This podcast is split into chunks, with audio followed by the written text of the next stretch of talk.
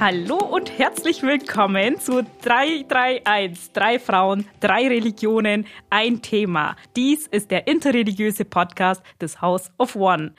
Wir sind heute ganz, ganz aufgeregt und wir befinden uns auch zum ersten Mal in demselben Ort und wir haben auch Kopfhörer und ein professionelles Team, was uns begleitet. Wie immer eigentlich, aber diesmal sind wir tatsächlich im Studio. Uh, uh, uh. ähm, ja, ich bin besonders aufgeregt und ich weiß auch jetzt gar nicht wieso, weil wir, das haben wir jetzt schon 28 Mal, das wird jetzt die 28. Folge sein, aber dennoch, die Aufregung ist da, weil das jetzt zum ersten Mal so in dieser Art und Weise ist und ja, mir kommt es so vor, als ob wir jetzt einen Neuanfang haben. Ja, so, heute geht es um Miteinander statt Gegeneinander. Wie vielleicht manche von euch wissen, ist dieses Jahr 30 Jahre nach dem Anschlag in Rostock-Lichtenhagen. Und vielleicht ganz kurz dazu. 30 Jahre, wie unsere ZuhörerInnen auch Bescheid wissen, ich bin noch keine 30, heißt, dieses Ereignis hat stattgefunden, bevor ich überhaupt geboren worden bin. Und ähm, deswegen musste ich selber erstmal recherchieren, was ist da überhaupt passiert und ähm, weshalb ist das passiert, was passiert ist. Ohne jetzt in allzu sehr Details reinzugehen, möchte ich so ganz kurz einen Überblick geben für all diejenigen, die ähm, auch darüber nicht Bescheid wissen. Und zwar hat vor 30 Jahren ein Anschlag auf das Sonnenblumenhaus in Rostock-Lichtenhagen gegeben. Ähm, Sonnenblumenhaus, so heißt das Haus, weil eben ähm, auf der vorderen Seite des Hauses Sonnenblumen abgebildet sind. Und dies ist die zentrale Aufnahmestelle für Asylbewerberinnen gewesen. Und äh, man muss sich auch im Klaren sein, dass sich das Ganze äh, ein paar Jahre nach der Wiedervereinigung abgespielt hat. Und dementsprechend war auch die Lage in Deutschland. Es waren Menschen da, die aufgewühlt waren, die ähm, ja hasserfüllt auch waren und ähm, Menschen aus anderen Ländern und Herkünften äh, oder Menschen, die ein in Anführungszeichen anderes Aussehen haben, nicht da haben wollten.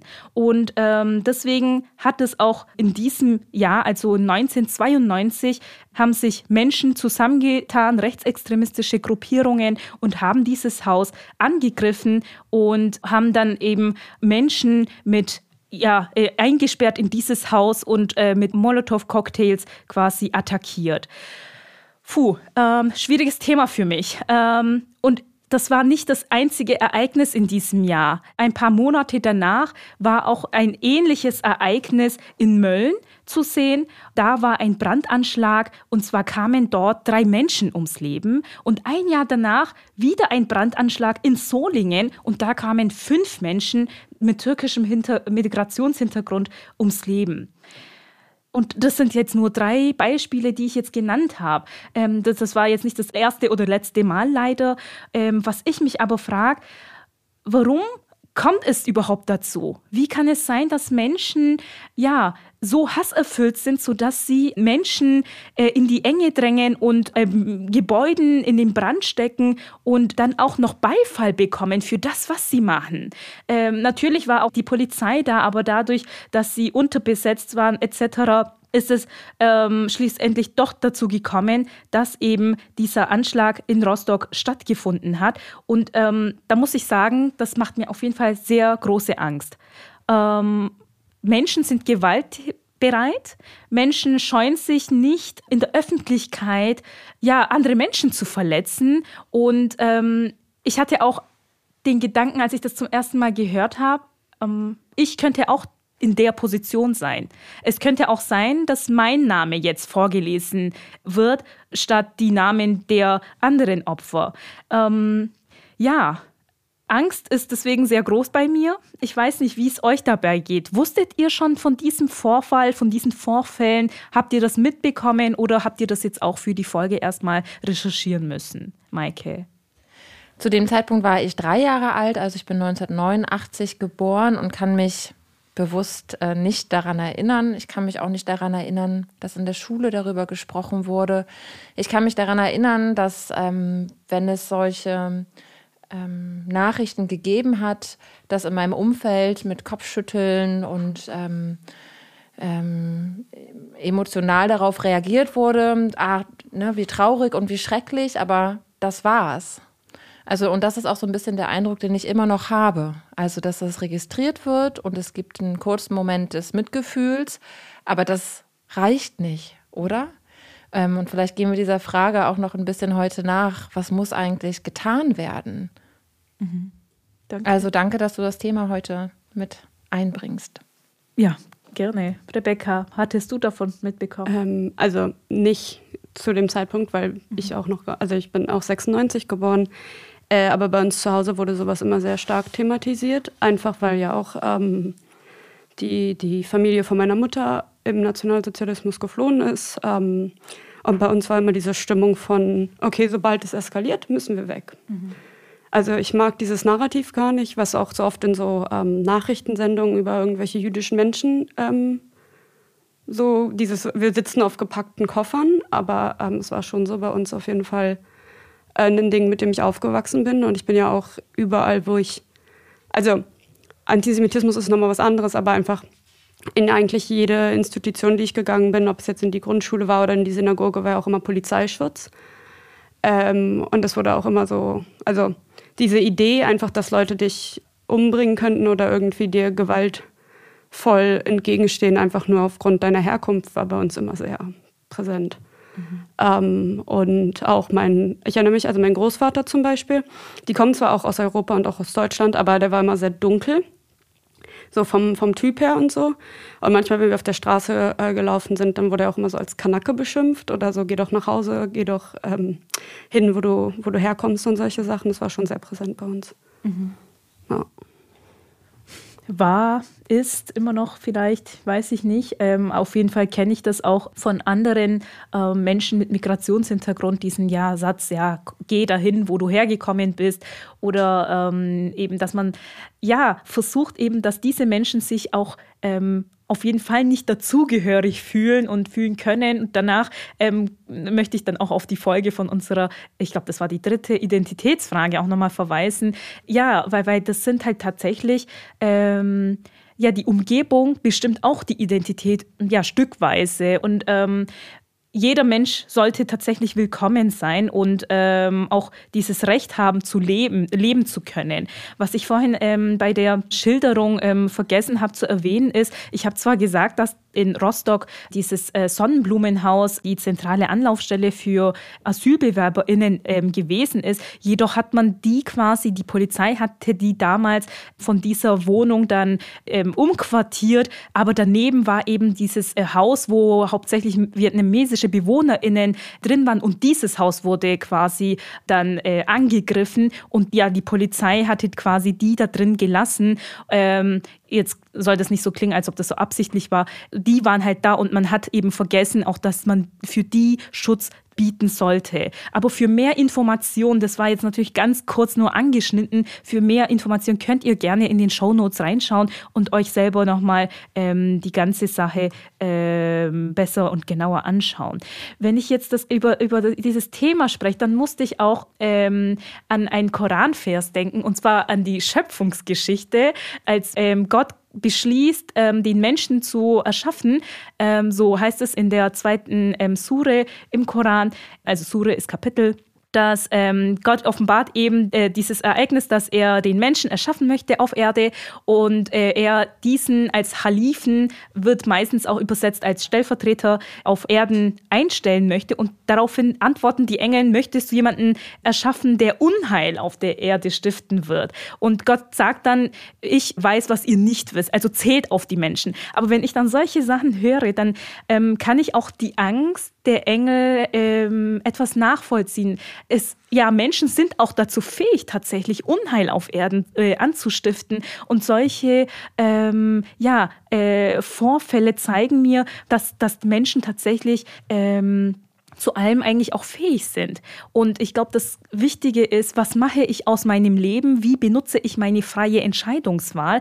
Und ähm, dass man da einfach nochmal, ähm, ja, mit sich selbst anfängt und schaut, okay, wozu können meine Entscheidungen führen? Weil in diesem Anschlag haben, haben wir jetzt auch gesehen, dass ähm, Menschen einfach einen appellierenden Effekt äh, auch bekommen haben. Es waren Menschen da, die vielleicht nicht als TäterInnen da waren, aber die quasi zugejubelt haben. Und ähm, das macht mir auch tatsächlich sehr Angst, weil das sind dann nicht äh, Menschen, die nur einfach handeln oder unbewusst handeln und einfach mitlaufen. Und manche sagen dann, ich habe zwar nichts gemacht, aber an der Seite zu stehen und einfach zu klatschen und mhm. zu, zu anzufeuern, das ist, das ist eben auch ähm, ja, da sieht man auch diese passive Aggressivität, was zu aktiven Aggressivität auch führen kann und letztendlich bei Gewalt und Mord endet. Und ähm, das sind nicht einfach Zahlen, das sind Menschenleben. Und ähm, ja, 30 Jahre ähm, klingt vielleicht wenig oder, oder als eine kurze Spanne, aber in diesen 30 Jahren ist ja auch ähm, wiederum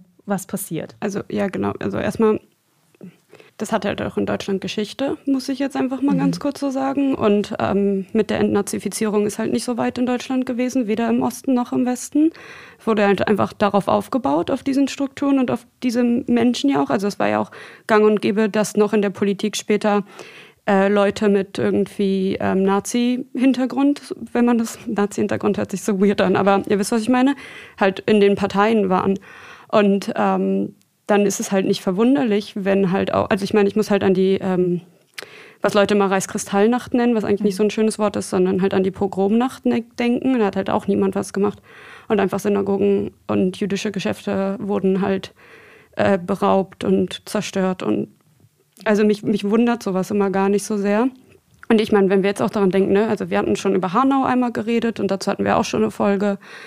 Ähm, dann gab es Halle, also wo die Synagoge angegriffen wurde. Wir hören auch sowas öfters aus Österreich, wir hören sowas öfters aus Frankreich. Also es ist irgendwie einfach immer noch sehr, sehr aktuell. Mhm. Ähm, genau, und ich finde es auch ganz, ganz schrecklich, aber ich muss auch schon sagen, ich weiß nicht, wie es euch geht, ich bin so ein bisschen manchmal schon so fast abgestumpft, weil ich es einfach so oft höre und weil ich es einfach schon irgendwie erwarte, dass sowas passiert. Also, ähm, ja.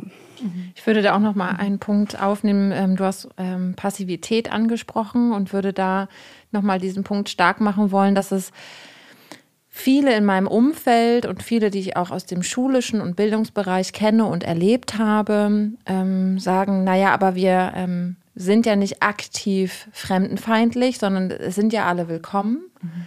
Aber nichts zu tun ist auch nicht aktiv dagegen zu wirken. Mhm. Und äh, ich glaube, dass das wahnsinnig wichtig ist, sich aktiv gegen Fremdenfeindlichkeit, gegen Diskriminierung, gegen Rassismus einzusetzen.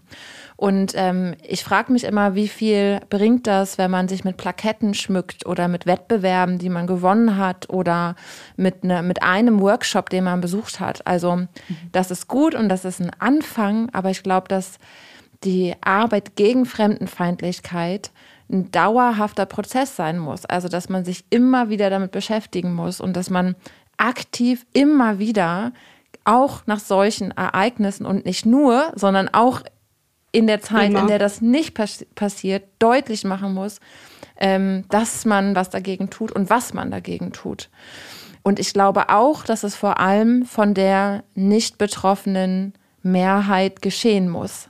Also nicht nur von äh, Betroffenen in diesen Momenten und von marginalisierten Gruppierungen, sondern gerade von Menschen, die Ressourcen haben, weil sie sich aussuchen können, wann sie sich damit beschäftigen. Und da liegt für mich eigentlich der Zugzwang in Anführungsstrichen bei der nicht Betroffenen äh, bei Nicht-Betroffenen, genau. Mhm. Zumal wir auch einfach alle ähm, rassistisch sozialisiert sind genauso wie wir alle sexistisch sozialisiert sind. Und ich glaube, die Leute wollen dann auch nicht ähm, sich damit befassen, weil ich bin halt, ich bin ja kein Rassist und weiß ich ja. nicht was. Aber wir reproduzieren das ja einfach ständig, 24-7, überall und immer. Einfach, wenn wir mhm. Vorurteile haben oder allein schon, wenn ich, wenn irgendjemand mir sagt, keine Ahnung, woher er kommt und ich habe irgendwelche stereotypischen Assoziationen, dann ist das halt auch schon Rassismus. Und das, das ist halt immer so wichtig. Die Leute haben irgendwie das Gefühl, das fängt halt erst an, wenn ich Molotow-Cocktails mhm. auf irgendwie fremden also fremd aussehende in Anführungszeichen, äh, Leute werfe. Und das Problem ist halt auch in Deutschland, dass Leute einfach die deutsche Mehrheitsgesellschaft als weiß imaginieren und normativ christlich. Also du, die sind ja gar keine, allein wie wir schon über diese Menschen reden, mich regt das immer auf, wenn man so betonen muss, so, ja, also die Person hat Migrationshintergrund oder mhm. das, und dann so und so viele Generationen in Deutschland, aber du bist nicht deutsch. Mhm. Also das ist irgendwie auch ähm, ein krasses Problem. Das ist mhm. bestimmt auch in anderen Ländern, aber mir fällt das natürlich in Deutschland sehr auf. Ich habe auch noch den Punkt, ähm, wir sagen ja häufig so, ja, leben und leben lassen. Mhm. Aber es ist halt total schwierig. Wir sollen denn, wir sollen, also leben und leben lassen geht halt nur für die Menschen, die leben können. Mhm. Aber es gibt halt Menschen, die strugglen halt zu überleben in mhm. mehreren Kontexten. Also auf sozialer Ebene, auf ähm, im Arbeitskontext zum Beispiel. Und ich glaube, dass das total wichtig ist, dass die Leute, die leben können, also die äh, in Freiheit leben können, geschützt durch das Recht, mhm. ähm, dass die Menschen sich einsetzen müssen für die Menschen, die das eben nicht können. Und es gibt Gruppen und Menschen, Einzelne und Gruppierungen, denen, für die das wahnsinnig schwer ist, in Deutschland zu leben, mhm. weil ihnen, ähm, weil sie immer wieder die Erfahrung machen, dass das Recht bei ihnen doch nicht wirksam ist, mhm. dass äh, Menschen anders auf sie reagieren und dass sie ähm, ja wenig Grundlage haben, um gut hier zu leben. Also leben und leben lassen geht halt nur, wenn alle die gleiche Base und Grundlage haben. Ich kann den Spruch auch eigentlich gar nicht mehr hören, so richtig, weil ich immer so denke, so ja, schön, aber leben und leben lassen ist auch so ein bisschen, kann man dann halt auch für die ganzen Nazis geltend ja. machen. Ne? Also dann ist halt auch immer so, ähm, wenn man halt zum Beispiel mit der Familie einfach irgendwo da sitzt im privaten Raum und jemand sagt was dezent rassistisches, mhm. also und dann ist man so, ja, äh, der Onkel, keine Ahnung, wie auch immer, ist halt so ein bisschen rechts, aber mein Gott, und dann sagt man ja auch nichts dagegen. Ähm, und deswegen finde ich diesen Spruch, obwohl er ja eigentlich ganz, also obwohl er gut gemeint ist, irgendwie halt gut gemeint und schlecht gemacht. Ja. Ja. Also ihr seht und merkt, ähm, auch wir reflektieren uns und unsere Sätze und unsere ja. ähm, genau Gedanken immer wieder neu. Und das ist doch eigentlich basically, was das sein sollte, ähm, sich immer wieder mit diesen Themen auseinanderzusetzen, weil mit einem Buch gelesen oder Workshop oder einer Dokumentation ist es nicht getan, sondern auch da vollziehen sich ja Lernschritte. Unbedingt. Und ähm, es ist auch immer auch eine Frage, äh, in welchen Umgebungen befinde ich mich, wenn, wenn wir solche Themen haben, auch äh, in der Familie, also ähm, mit meinen Eltern. Und die haben natürlich auch immer eine ganz andere ja, Umgebung und, und auch Realität. Mein Vater arbeitet zum Beispiel in der ähm, Bosch-Fabrik und da sind halt auch Menschen äh, aus äh, unterschiedlichsten Herkünften. Und ähm, mein Papa ist auch so ein Mensch, der mag es auch immer ähm, auf andere Sprachen Hallo zu sagen, zu lernen oder Tschüss und keine Ahnung, solche kleinen kleinen äh, Floskeln. Und wenn er aber dann über seine italienischen, seine vietnamesischen oder seine schwarzen Freunde äh, vom Bosch berichtet, dann ähm, hat er manchmal auch so, sorry Papa, ähm, rassistische ähm, Ausdrücke, wo ich dann denke, oh Gott, oder ich sag's ihm auch, das darfst du so nicht sagen, ähm, das ist jetzt rassistisch. Und dann sagt er, hä, warum soll das jetzt rassistisch sein? Er sagt das doch auch. Äh, nein, mhm. aber er hat quasi eine andere Realität und ich glaube, das ist auch so eine Sache. Nicht jeder ähm, hat, ist auf demselben Stand, sage ich jetzt mal. Und ähm, ich glaube, unsere Aufgabe als Gesellschaft ist es auch tatsächlich, wenn wir rassistischen Sachen begegnen, dass wir dann dort direkt reagieren und ähm, eingreifen und sagen, du, das passt so nicht, was du da so gesagt hast. Und erst so wird das, glaube ich, auch ähm, weiterkommen. Natürlich macht der Ton die Musik, also da muss man auch nochmal äh, aufpassen. Aber wenn wir jetzt nochmal zurückkommen auf unser Thema, wir haben jetzt auch jetzt über Hass geredet, auch äh, mal in einer anderen Folge, aber damit wir das hier nochmal kurz benannt haben, woher kommt dieser Hass eigentlich? Also egal, ob das jetzt auf die Religion ist oder auf, auf eine Ethnie oder Aussehen etc.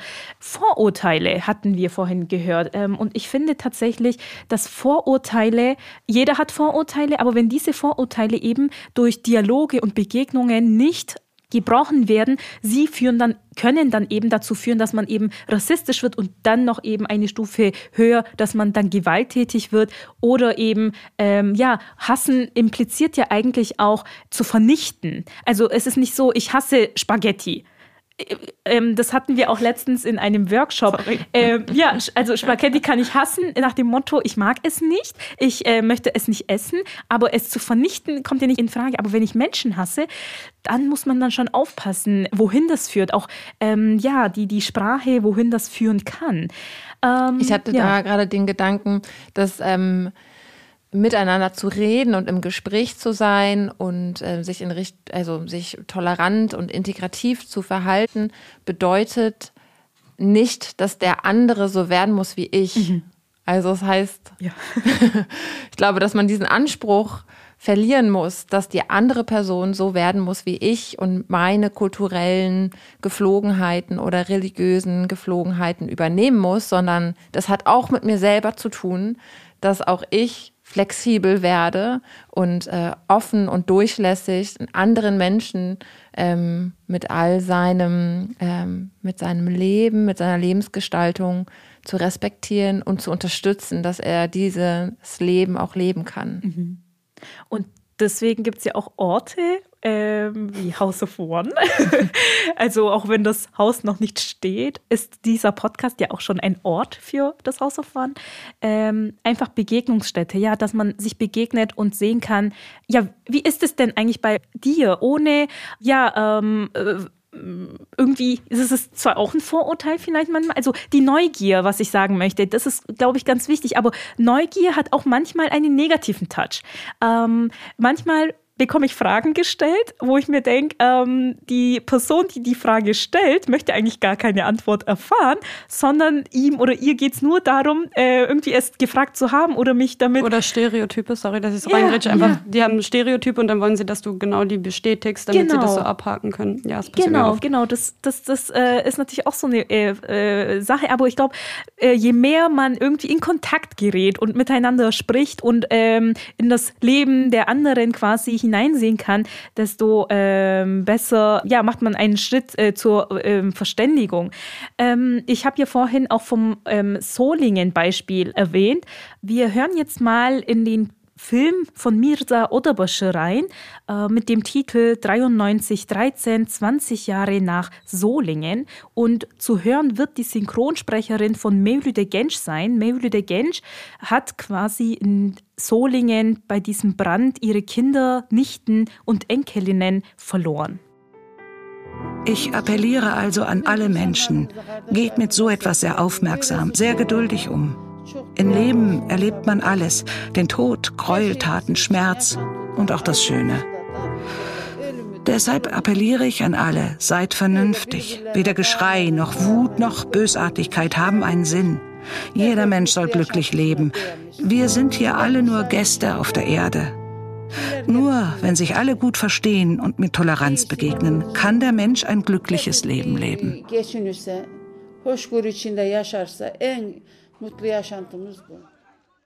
Bevor wir aber jetzt weitermachen, möchte ich nochmal darauf hinweisen, dass der komplette Film auch in den Shownotes verlinkt worden ist. Und wer den anschauen möchte, dann gerne mal reinschauen. Mevlüde Gensch war an dem Tag in Solingen, wo ihr Haus quasi in Brand gesteckt worden ist, vor dem Haus, hat diesen Brand miterlebt und auch im Interview erzählt sie, wie sie versucht hat, ihr Enkelkind mit ihrem Rock aufzufangen ähm, und hat es dann leider aber doch nicht geschafft. Sie hat dann quasi bei diesem Brand ihre Kinder, Nichten und Enkelkinder verloren und ähm, ja, äh, miterlebt und mit Auge gesehen und ähm, ich, ich, ich, ich weiß nicht, es ist ähm, ja sehr schwierig. Ähm, mir fehlen gerade auch die Worte dir fehlen so die Worte und ich wollte auch nochmal ganz kurz das einfach so ähm, reflektieren, dass es ja auch so ein bisschen phrasendreschig gerade eventuell für manche rübergekommen mhm. konnte, wie wir so darüber reden und dieses so, ja, und du musst zu jedem lieb sein und mhm. alle sind in äh, irgendwie im Abbild Gottes geschaffen und das ist ja auch, also ich glaube auch daran, aber das ist halt, oft hört sich das dann so ein bisschen palabrig an, mhm. finde ich. Und es ist auch einfach wirklich, ich will das nochmal sagen, es ist einfach so wichtig, dass man seinen Mund aufmacht und wirklich was tut dagegen mhm. und nicht einfach nur so beklommen ist und sagt, ja, das ist sehr schlimm. Genau, und gerade in den Ohren von Betroffenen kann das jetzt einfach nach billigem Trost klingen, mhm. wenn wir sagen, ja, man muss sich so und so bewegen, man muss offen mhm. sein, man muss aufeinander zugehen und ja. miteinander reden mhm. und ähm, Versöhnung und Liebe, mhm. ähm, ne, nur die Liebe tut der Seele gut und so mhm. weiter. Und das kann natürlich besonders in den Ohren auch ähm, der Frau, von der wir gerade das Interview gehört haben, nach einfach billiger Vertröstung mhm. und nach Oberflächlichkeit klingen. Und genau wie du das auch gerade gesagt hast, Rebecca, dass wir, ähm, und auch du, Kybra, dass wir da manchmal an diesem Thema dran sind und uns dann auch die Worte fehlen mhm. und wir uns dann ja Floskeln greifen, mhm. weil wir nicht wissen, wie wir ähm, gerade mhm. unsere Zerstreuung und Betroffenheit ausdrücken können. Und es ist halt so wichtig, genau das, was du gesagt hast, dass wir den Mund aufmachen und unsere Hände in die Hand nehmen ähm, und was tun. Mhm. Ja. Mhm. Es ist natürlich auch, ähm, dieses Podcast hat jetzt auch nicht den Anspruch, ähm, die, die ganzen Vorfälle jetzt in Gänze ähm, zu erläutern. Ähm, das äh, würde ich selber auch gar nicht so schaffen, weil man wird dem nie gerecht. Man, ähm, dadurch, dass ich nicht die Person bin, die das erlebt habe, kann ich dann auch nicht zu hundertprozentig nachempfinden, wie es den Personen gegangen ist. Und genau dennoch fanden wir es auf jeden Fall wichtig, diese Ereignisse zu nennen. Also verzeiht uns, falls wir etwas vergessen haben sollten oder nicht dem ganz gerecht geworden sind. Ähm, genau.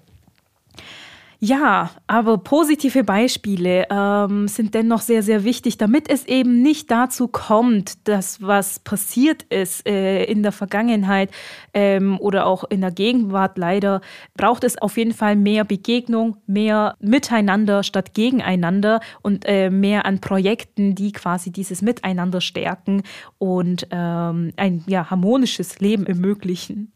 Habt ihr denn Beispiele mitgebracht von Sachen? Also, weil ich habe ja auch, war ja so, ja, ihr müsst euch engagieren und ihr müsst was tun, was ja auch so eigentlich so eine Phrase ist. Aber ich glaube, wir haben alle so ein bisschen äh, Beispiele mitgebracht, wo sich denn unsere ZuhörerInnen irgendwie, wo sie sich informieren können oder wo sie sich auch engagieren können. Ähm, mhm. Wollt ihr ein paar nennen? Ich habe zwei äh, Netzwerke, ähm, zwei, ja, Netzwerke mitgebracht aus dem christlich-kirchlichen Bereich, denn ähm, Liebe, Nächstenliebe, Feindesliebes Engagement gegen Rechtsextremismus, gegen äh, Rassismus ist ein Säule, ist ein Kernthema von Kirche und ähm, vom christlichen Glauben. Und es gibt das ähm, Netzwerk NART, das ist das Netzwerk äh, Antisemitismus und Rassismus, kritische Religionspädagogik und Theologie. Und ähm, die kann ich auf jeden Fall empfehlen für alle, die im Bildungsbereich unterwegs und mhm. tätig sind, denn dort gibt es Bildungsmaterial, Veranstaltungen, Workshops, die man besuchen kann dazu. Und es gibt auch ähm, eine Arbeitsgemeinschaft Kirche gegen Rechtsextremismus und auch dort gibt es Bildungsmaterial, Veranstaltungen. Dort werden kirchliche Orte als äh, Gedenkorte ähm, hervorgerufen ähm, und eingeordnet ins mhm. Stadtbild. Und da, diese Empfehlungen, diesen Tipp würde ich geben vielleicht nicht nur für alle, die im Bildungsbereich tätig sind, sondern ähm, weitergefasst. Ähm, denn auch wir, egal an welchem Ort, wo wir arbeiten, sind ja mit Menschen unterwegs. Und ich denke, das ist eine Bereicherung und gut für alle Menschen. Mhm. Danke. Ähm, genau. Ich habe auch als Stipendiatin selber daran teilgenommen. Es gibt die Dialogsperspektiven. Das ist natürlich jetzt ähm, für ein studentisches Publikum, aber da treffen sich Leute von allen unterschiedlichen Weltanschauungshintergründen. Also auch Atheist, also auch Atheismus wäre eine Weltanschauung ähm, und haben mehrere Workshops. Und das, da war ich auch letztens bei so einem kleinen ähm, Schabbat-Gottesdienst von denen, der dann sozusagen so ökumenisch gehalten, also mit allen Leuten gehalten wurde. Ähm, und das finde ich auf jeden Fall ein sehr schönes Projekt. Mhm. Kybra? Ja, ähm, das Meet to Respect äh, möchte ich ähm, erwähnen. Ähm, und zwar ist es ein Antisemitismus- ähm, und antimuslimischer Rassismus-Programm oder Workshop eben in Schulen. Man kann die buchen und dann geht ein ähm, jüdischer und ein muslimischer Referent in, in Klassen, in Schulklassen und dann werden da Gemeinsamkeiten, Unterschiede quasi besprochen ähm, und die SchülerInnen sehen dann mal auch, dass das eben muslimisch und jüdische Menschen ähm, zusammenarbeiten können, ohne sich irgendwie äh, ähm, zu äh, streiten und dass es überhaupt möglich ist. Und ich selber bin da auch tätig. Und ähm, einmal hat ja ein äh, Schüler gesagt, schön, alles toll, was ihr erzählt habt, aber ich habe jetzt nicht den Unterschied gesehen, was ist, was unterscheidet denn jetzt Judentum und Islam? Es gibt natürlich auch Unterschiede, die es ist auch wichtig zu benennen, aber dass diese Message einfach mal ankommt, dass äh, zusammen äh, sind wir stark, so plagiativ jetzt vielleicht auch, ähm, genau das Meet Respect. Plagiativ, plakativ. Plakativ, oh ja. das ist ein schweres Plagiativ, von wem hast du es geklaut? äh, äh, plakativ, genau. Dankeschön. genau.